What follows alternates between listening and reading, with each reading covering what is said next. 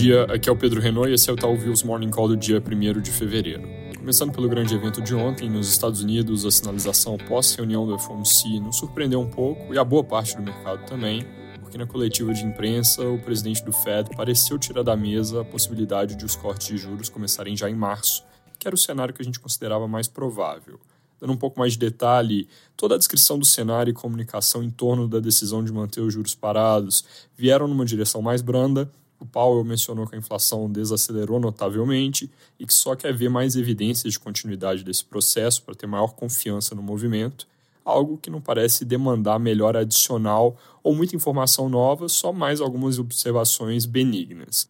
O balanço que eu venho comentando aqui entre ter inflação em queda, mas com uma economia ainda aquecida, ele deixou claro que dão mais peso nesse momento para o primeiro fator, dizendo que crescimento forte não é um problema automático para o Fed, pelo contrário, querem a menor desaceleração possível dentro da missão de trazer a inflação para a meta. Mas ele disse que não acredita que no momento atual um corte de juros em março seja provável. Pode virar se tiver alguma surpresa, mas a valores de hoje ele parece com isso tirar da mesa essa possibilidade que parecia de novo ser o cenário dominante para a gente e boa parte do mercado. Dito isso, na nossa leitura, a mensagem que fica é que, a princípio, querem só esperar um pouco mais para confirmar de fato essa desinflação, e aí, se não vem corte de juros em março, pode muito bem vir na reunião seguinte de maio. Então, aqui é mais uma questão do timing do primeiro passo do que da trajetória em si, que a gente acredita que traz quatro cortes de juros espalhados ao longo do ano. Já pegando gancho sobre possíveis surpresas que poderiam mudar esse quadro, paira no horizonte uma nova rodada de estresse em bancos regionais nos Estados Unidos,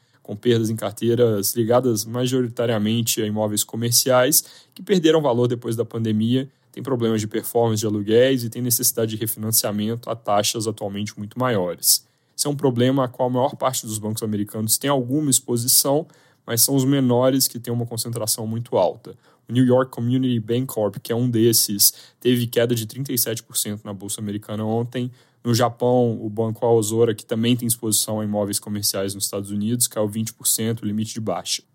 Obviamente, essa é uma situação para monitorar, mas para a gente não é o tipo de coisa que vai afetar as decisões de política monetária. A propósito, o Fed já encerrou a reunião ontem sabendo disso e, mesmo assim, escolheu sinalizar que março é improvável para um corte se eles enxergarem necessidade de fazer algo sobre o assunto, eles tendem a ir na mesma linha do primeiro episódio, que começou com Silicon Valley Bank, e usar instrumentos mais direcionados, sem mudar a direção do navio como um todo, que seria eventualmente mudar a decisão sobre juros. Passando rápido pela Europa, saiu inflação do bloco como um todo, o índice cheio e o núcleo vieram um pouco acima do esperado, em 2,8% e 3,3% ano contra ano, respectivamente, enquanto o consenso era 2,7% e 3,1%. A surpresa no núcleo veio em serviços, que é o componente mais importante nesse estágio do ciclo, então isso coloca algum risco para o cenário onde eles começam a cortar juros em abril.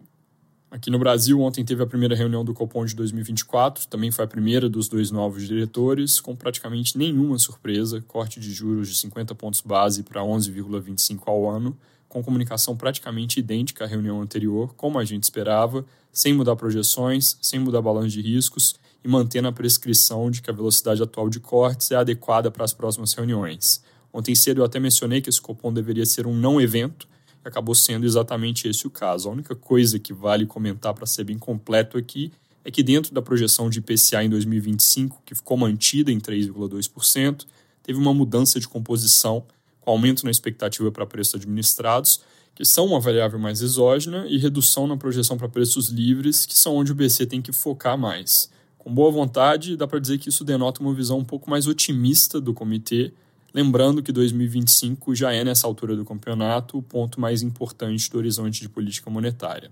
A gente enxerga corte de juros até 9%, então, até por isso, há pouca novidade dessa reunião, dado que eles estão no meio do ciclo, meio que em velocidade de cruzeiro. Fora isso, ontem saiu a PNAD mostrando o desemprego que fechou 2023 em 7,9% na taxa com ajuste sazonal. Esse é um nível baixo que nas nossas projeções deve se manter nessa vizinhança ao longo de 2024, implicando algo que a gente já tem na conta, que é a manutenção da pressão de serviços no IPCA, que é um dos principais elementos para a gente ver um Copom que termina o ciclo na casa dos 9% e não abaixo, e que também não acelera o ritmo. De destaque no noticiário de hoje, o governo formalizou consulta ao TCU para fazer um eventual contingenciamento com teto no máximo de 26 bilhões. já comentei aqui sobre esse assunto. O ponto é que enquanto tem uma regra no arcabouço fiscal que fala que o governo tem que cumprir a meta e tem a lei de responsabilidade fiscal dizendo que se não tiver com cara de que vai cumprir, tem que contingenciar. Tem, por outro lado, um dispositivo no arcabouço que diz que o gasto tem que ter um crescimento mínimo no ano. E aí, dando para esse ponto mais importância que os demais, o governo chegaria nesse teto. Mas o que os jornais reportam é que o Ministério do Planejamento quer segurança jurídica de que pode mesmo seguir esse entendimento, por isso a consulta ao tribunal. Importante porque é capaz de o TCU não se manifestar tão rápido mas, se der uma negativa, quando der, isso pode ser gatilho para uma rodada nova de ruído sobre a meta, que de qualquer forma, lá para março, tem boas chances de ser alterada. É isso por hoje, bom dia.